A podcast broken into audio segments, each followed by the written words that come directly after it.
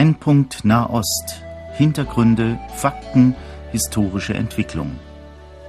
Horst Marquardt im Gespräch mit Johannes Gerloff, Korrespondent des christlichen Medienverbundes KEP, Jerusalem.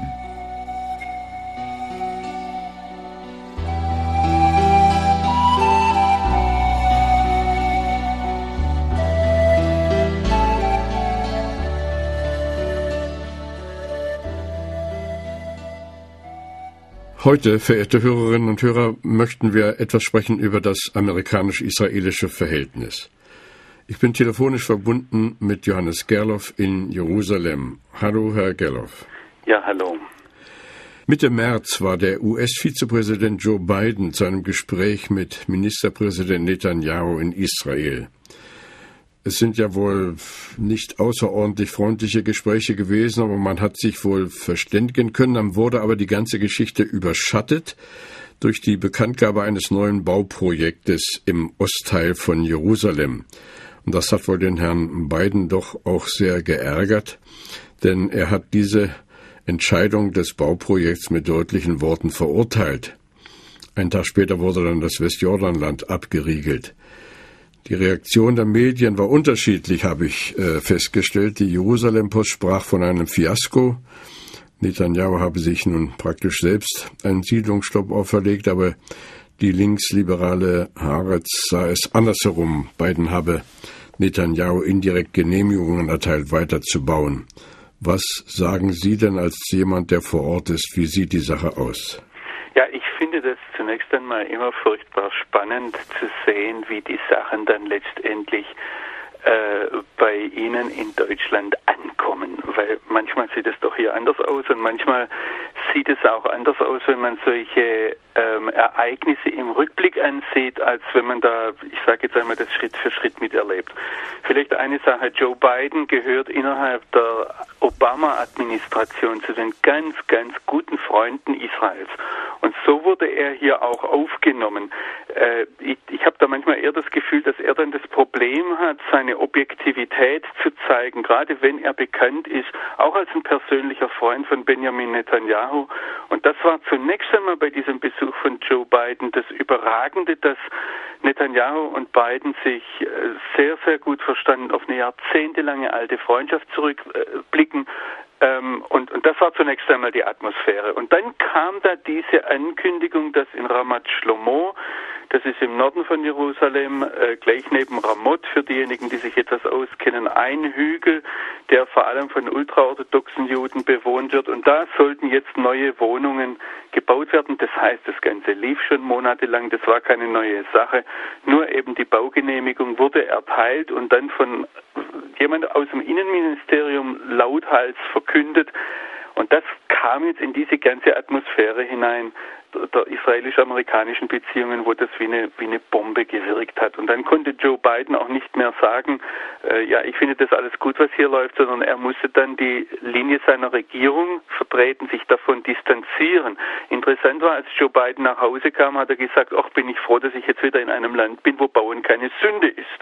Äh, das habe ich jetzt frei übertragen, aber in diese Richtung ging das. Das heißt, das Ganze ähm, kommt da wohl auch in Deutschland etwas anders an und ich denke, wir müssen das Ganze auch in einem Gesamtkontext sehen, der weiter zurückgeht, der mit dem, mit dem Regierungswechsel in Amerika zu tun hat.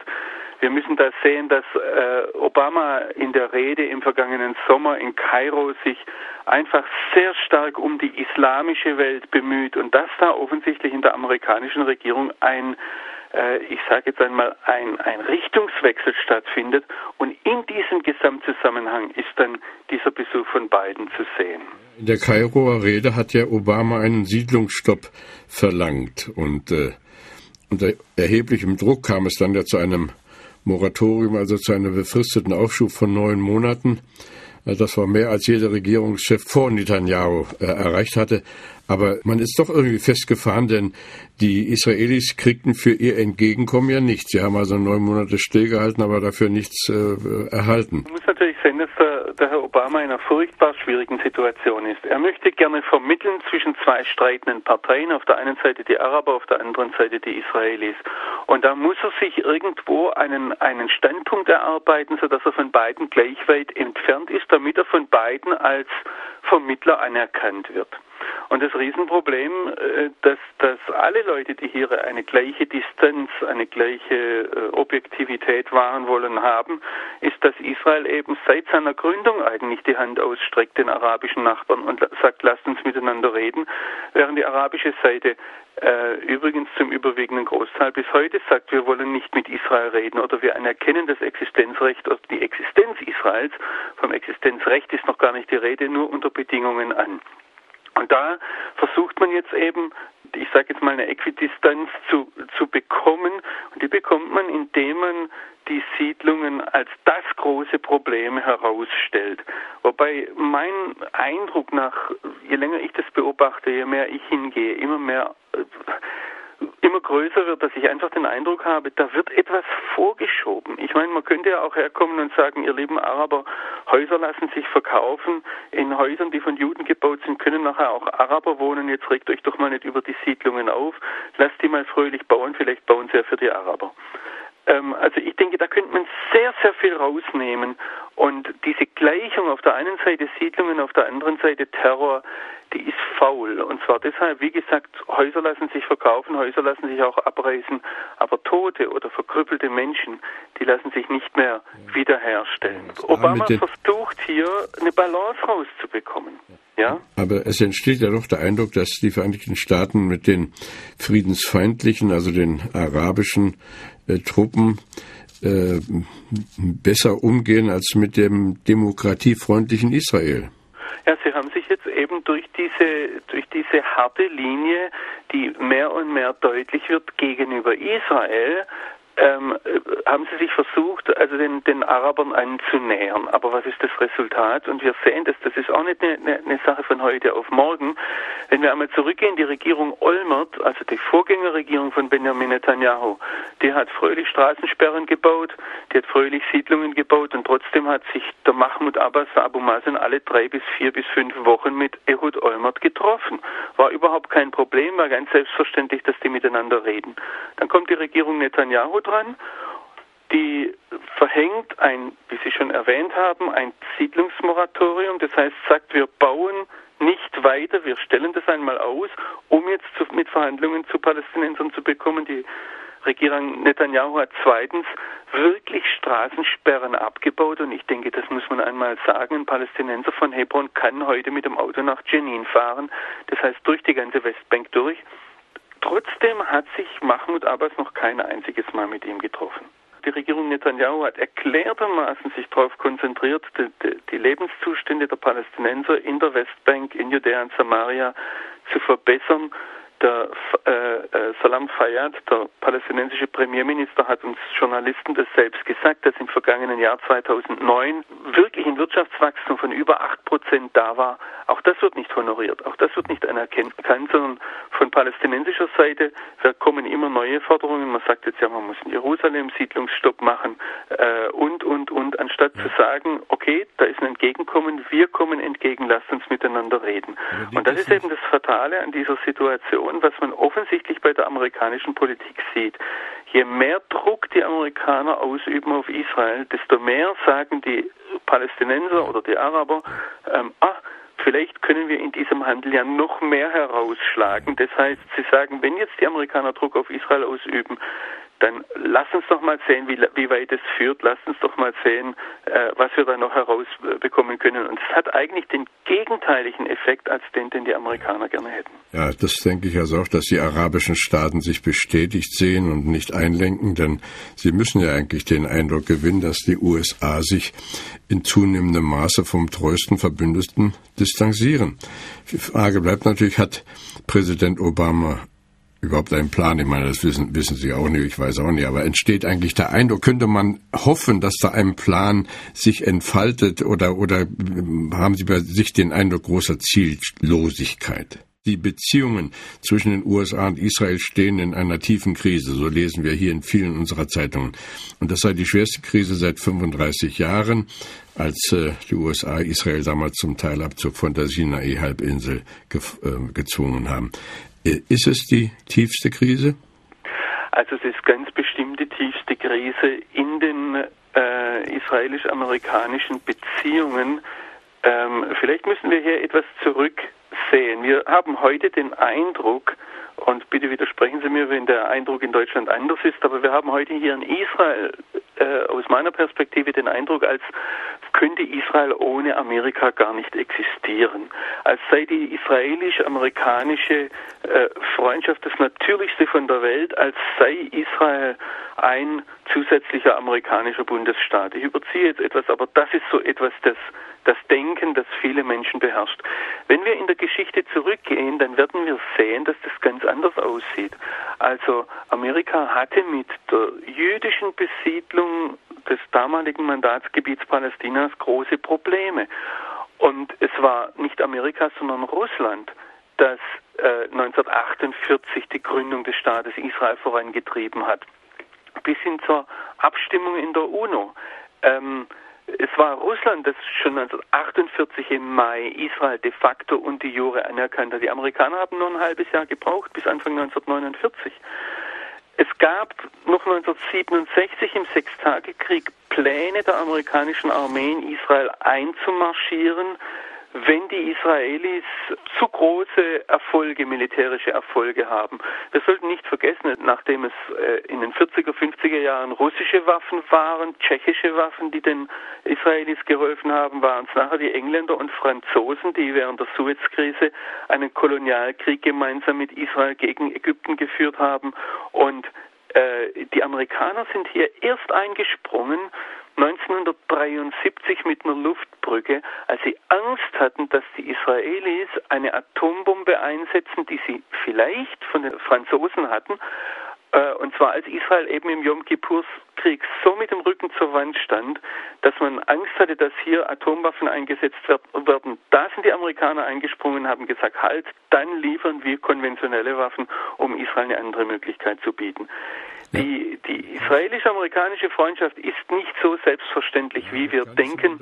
Ist also für Tel Aviv uns hat ja Denken durch die letzten Jahrzehnte immer so da gewesen, aber nicht, nicht schon immer selbstverständlich ja. da gewesen. Ja? Aber äh, Tel Aviv hat ja in den USA eine starke Lobby. Also seit äh, 1990 sind 57 Millionen Dollar geflossen an israelfreundliche Kandidaten in den Vereinigten Staaten. Also da wird ja schon stark auch nachgeholfen. Ja, die Frage ist aber, wo die Lobby ist. Ich meine, wir denken immer und, äh, an, eine, an eine jüdische Lobby, aber wenn ich zurückblicke, dann muss ich sagen, je mehr Juden in der amerikanischen Regierung waren, desto schlechter waren die amerikanischen Regierungen für Israel. Und das hat natürlich auch einen Grund, weil die Juden in Amerika A einen Grund haben, warum sie in Amerika sind und nicht in Israel. Das heißt, die wirklich israelfreundlichen Juden, die sind meistens in Israel. Zweitens müssen die Juden, die immer noch in der amerikanischen Regierung sind oder in der amerikanischen Gesellschaft sind, natürlich beweisen, dass sie nicht zu pro-israelisch sind. Und da kommt eine Sache rein, die wir nicht vergessen sollten. Es gibt diesen Spion Jonathan Pollard, der in Amerika im Gefängnis sitzt seit fast 30 Jahren. Und die Frage ist, wenn die, wenn die amerikanisch-israelischen Beziehungen wirklich so gut sind, wenn es dort wirklich so eine Lobby gibt, warum wird ein Mann, der für Israel spioniert hat, und das bewerte ich jetzt nicht. Das ist äh, nicht in Ordnung, wenn man sein eigenes Land verrät. Aber warum wird so ein Mann so überdurchschnittlich schlimm bestraft? Und warum schafft es weder die israelische Regierung noch die amerikanische Lobby, das heißt die israelische Lobby in Amerika, ihn dort rauszubekommen? Ich möchte uns alle ermutigen hier. Ich, ich habe da keine letztgültigen Antworten, aber ich habe den Eindruck, dass die Stereotypen, die wir haben im Blick auf Amerika und Israel, dass die oftmals nicht stimmen. Und Amerika hat viele andere gute Gründe, äh, Israel finanziell zu unterstützen. Das muss nicht nur die Lobby sein und das sind ganz bestimmt keine Spenden. Das sind äh, knallharte Interessen, die hier finanziert werden. Ich erinnere mich, dass Sie uns hier in einer der früheren Sendungen ja gesagt haben, dass die amerikanische Außenministerin Hillary Clinton ein Israel-Freund sei. Aber die hat nun doch per Telefon, wenn meine Informationen stimmen, gesagt, dass der Herr Netanyahu den Bau der 1600 Wohnungen Ostjerusalem unbedingt stoppen soll. Sie verlangt ferner mehrere hundert palästinensische Häftlinge freizulassen. Äh, sie fordert die, äh, eine Lockerung der Blockade des Gazastreifens und sie verlangt, dass Truppen aus Teilen des Westjordanlandes abgezogen werden sollen. Das sind ja ziemlich, ziemlich massive Forderungen. Das sind die massiven Forderungen der, der Regierung Obama, die die Frau Clinton natürlich zu vertreten hat. Äh, ich kann hier nicht in ihr Herz reinsehen. Ich habe, äh, wenn ich gesagt habe, dass die Hillary Clinton als Freund des Staates Israel aufgefasst wird, habe ich gesagt, was hier gesehen wird, äh, auch was ihre Äußerungen waren in der Vergangenheit. Ist natürlich immer schwierig abzuschätzen, dass eine Außenministerin, die muss nicht immer ihre Meinung vertreten, sondern vor allem die Meinung ihrer Administration, das heißt ihrer Regierung. Äh, ob das jetzt auch Ihre Meinung ist, weiß ich nicht. Ich möchte Sie da weder zu positiv darstellen noch zu negativ, aber das widerspricht nicht unbedingt dem, was ich früher gesagt habe. Aber das ist zurzeit die, die, ja, die Stellung ja. der amerikanischen Regierung und die wird, ist natürlich sehr, sehr hart für. Ja, nun war aber der Herr Netanyahu in Washington und äh, muss ich wieder sagen, also man ist immer darauf angewiesen, dass das stimmt, was man da so liest, hört und, und mitkriegt hatte also ein Gespräch mit dem amerikanischen Präsidenten von 19 Minuten. Dann gab es eine Pause, die unterschiedlich gedeutet wird. Einige sagen sogar, der Obama sei zum Abendessen gegangen mit seiner Familie. Ich weiß es nicht, ob das war. Jedenfalls gab es eine Pause nach den 19 Minuten, dann nochmal 35 Minuten. Aber richtig herausgekommen ist nichts. Muss also wohl doch ziemlich verfahren sein, die Situation. Ja, die amerikanische Regierung fordert praktisch von Israel, dass sie den Preis für einen Palästinenserstaat von ihrer Seite auf den Tisch legt und das verweigert Netanyahu. Und ich denke, er verweigert es aus nahöstlicher Sicht zu Recht, denn in jedem Handel, in jedem äh, Handel, wenn man etwas kauft, zum Beispiel im orientalischen Markt, da ist es klar, dass der Preis ausgehandelt wird, dass er nicht von vornherein ja. Auf den Tisch gelegt wird. Und äh, das kann Netanyahu aus hiesiger Sicht gar nicht äh, machen, dass er auf die amerikanischen Forderungen ja. eingeht. Ja, sie geht ja noch mehr. Er sagte, dass die Amerikaner also unsinnige Forderungen stellen. Äh, die würden also die Palästinenser in einer Weise unterstützen. Das würde, so warnt Netanyahu, den Friedensprozess noch auf Jahre blockieren. Wie soll denn da überhaupt ein Weg herausgefunden werden aus dieser Hoffnungslosigkeit? Das war ein Desaster für Israel. Ich sehe hier das Desaster vor allem auf, auf amerikanischer Seite und ich denke auch hier, dass das weiter zurückgeht. Ich möchte nur an den Friedensnobelpreis erinnern, den der Herr Obama bekommen hat, ohne etwas dafür getan zu haben.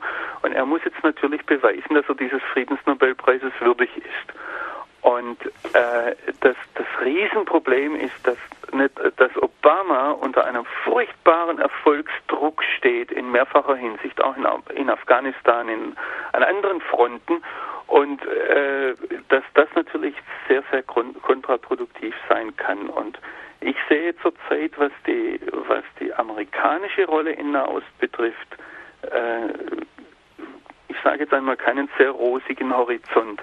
Und zwar deshalb, Obama wird es nicht schaffen, das Vertrauen der Araber und Moslems zu bekommen, aber er kann es schaffen, das Vertrauen Israels zu verlieren. Ja, die Sache nimmt ja noch äh, ganz andere Ausmaße an.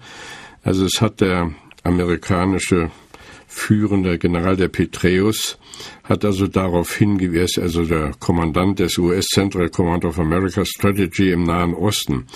Der hat also gesagt, eine Verzögerung der Friedensgespräche gefährden das Leben amerikanischer Soldaten im Irak und in Afghanistan und die israelische Politik untergrabe das Ansehen der USA in der arabischen Welt. Und die Al-Qaida und die anderen Terrorgruppen werden die Stimmung ausnutzen, um weitere Kämpfer zu rekrutieren. Das zeigt ja, dass es gar nicht allein auf äh, Israel und die, das Westjordanland und Gazastreifen beschränkt ist. Wenn der Petreus das richtig sieht, dann ist das ja ein ziemliches Schlamassel da im ganzen Nahen Osten. Ja, natürlich. Aber ich meine, die Frage ist hier, ob der Peträus das richtig sieht oder ob hier arabische Propaganda äh, ihre Früchte trägt. Denn ähm, die Frage ist natürlich, wenn jetzt die amerikanisch-israelische Freundschaft zerbrechen würde, wenn Amerika Israel fallen lassen würde, würde das dann den Krieg im Irak oder in Afghanistan verändern?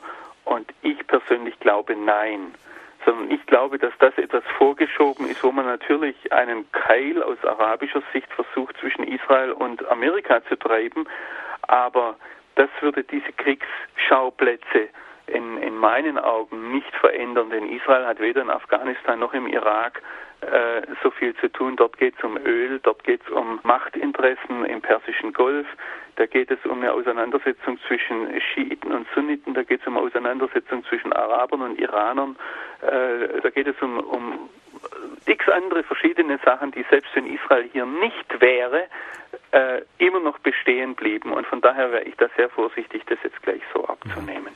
Das ist natürlich eine Sache, die von arabischer Seite gesagt wird, weil man sagt hier, äh, Amerika betreibt über Israel einen Kolonialismus im Nahen Osten. Aber ich denke, da muss man doch auch, äh, oder sollten wir auch nicht jede äh, Propaganda, die uns da ge, ja, äh, Propaganda ist leider nicht das, Münze nehmen. Ja, Propaganda ist leider nicht, dass in den letzten Märztagen zwei israelische Soldaten getötet wurden und drei Palästinenser bei Auseinandersetzungen im Gazastreifen. Das schwelt ja auch nach wie vor.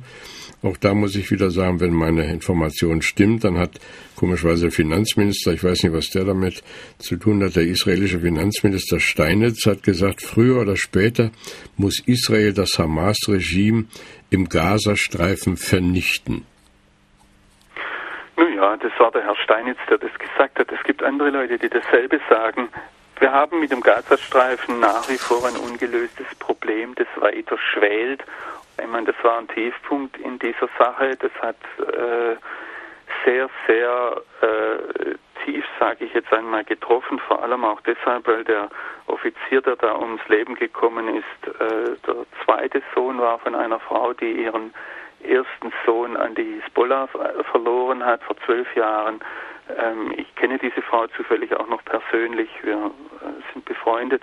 Also von daher ist es eine Sache, die, die sehr tief geht, die auch Israel sehr tief bewegt hat, dass dieser Eliras Peretz da äh, äh, gefallen ist. Aber auf der anderen Seite muss man sagen, das ist ein, ein, ein Krieg, der weitergeht. Die atemberaubenden äh, Veränderungen sind zurzeit tatsächlich in der internationalen Sphäre und die Frage, was mit den amerikanisch-israelischen Beziehungen weiter geschieht. Und da ist natürlich auch die Frage, äh, welche Alternativen Israel hat und wie andere Konstellationen hier aussehen können. Ja, Sie haben äh, ja auch mitgekriegt, ja, und, und unsere äh, Zeitungsleser und Fernsehschauer wissen das, dass in Russland ja dieses schreckliche Attentat passiert ist in der Untergrundbahn und dass man eigentlich da zu der Folgerung kommen könnte, Russland hat offensichtlich denselben Feind wie Israel. Ja, nicht, äh, nicht nur das. Israel hat eine sehr große russische Bevölkerung. Wir sollten das nicht übersehen, dass heute mindestens jeder siebte, wenn nicht jeder sechste Israeli russisch äh, ist. Und wir sollten nicht übersehen, ich meine, aus, aus westlicher Sicht ist ja der, der israelische Außenminister Avigdor Liebermann praktisch nicht mehr existent, weil er im Westen nicht, fast nicht auftaucht, aber er reist sehr viel und er reist sehr viel in Richtung Russland. Und wenn Netanyahu in Amerika ist, dann ist Liebermann in Russland und man sollte diese Schienen nicht übersehen. Israel hat Alternativen zu äh, Amerika, hat auch Alternativen, nicht nur Russland. Äh, gleichzeitig, als Netanyahu in Amerika war, war hier der Vizepremier aus China. Und äh, Israel hat sehr gute Beziehungen zu China. Äh, eine, eine, dritte Sache ist Indien.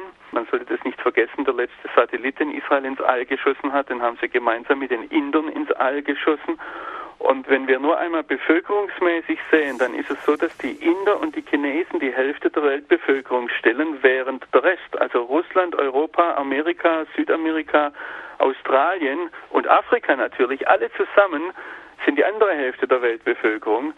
Und von daher kann es, wenn wir einmal unsere Perspektive Europa, Amerika, Israel außer Acht lassen und sagen, ja, vielleicht könnte sich Israel eines Tages besinnen, dass sie doch Asien sind, äh, könnten sich hier Konstellationen total verändern. Für uns vielleicht sehr, sehr überraschend. Ja. Nun wollen wir doch das, was uns jetzt hier bewegt hat, in den letzten Minuten noch einmal in einem Gebet auch vor Gott bringen. Himmlischer Vater, wir wissen, dass du der große Herr dieser Welt bist. Wir wissen, dass du die Herzen der Menschen lenken kannst wie Wasserbäche. Wir wissen, dass uns dein Wort sagt, dass Völker aus deiner Sicht wie Tropfen an einem Eimer sind. Und trotzdem dürfen wir dich bitten, auch diese Völker zu segnen und den Verantwortlichen Weisheit zu schenken. Wir erbitten das für den Präsidenten von Amerika und seine Regierung. Wir erbitten das für den israelischen Regierungschef und seine Helfer. Wir erbitten das für die Palästinenser und für die Männer, die bei der Hamas verantwortlich sind. Herr, schenke doch, dass der Hass weicht und dass Menschen bereit sind, nicht nur das Wort Frieden in den Mund zu nehmen, sondern auch Frieden zu schaffen mit deiner Hilfe. Und uns erhalte offene Augen und Ohren, dass wir achten auf die Zeichen der Zeit, dass wir aber vor allem immer mit dir rechnen, wenn uns der Mut sinken will und dass wir die Hoffnung nicht fahren lassen, dass du am Ende alles wohl machen wirst. Wir vertrauen darauf und erbitten Segen für den ganzen Nahen Osten und auch für die Völker, die wir noch mit genannt haben. Wir preisen dich und danken dir. Amen. Lieber Johannes, Ostern steht vor der Tür. Ich wünsche Ihnen, aber auch allen unseren Hörern ein recht gesegnetes Osterfest, viel Freude an dem Wissen, dass wir einen auferstandenen und lebendigen Herrn haben.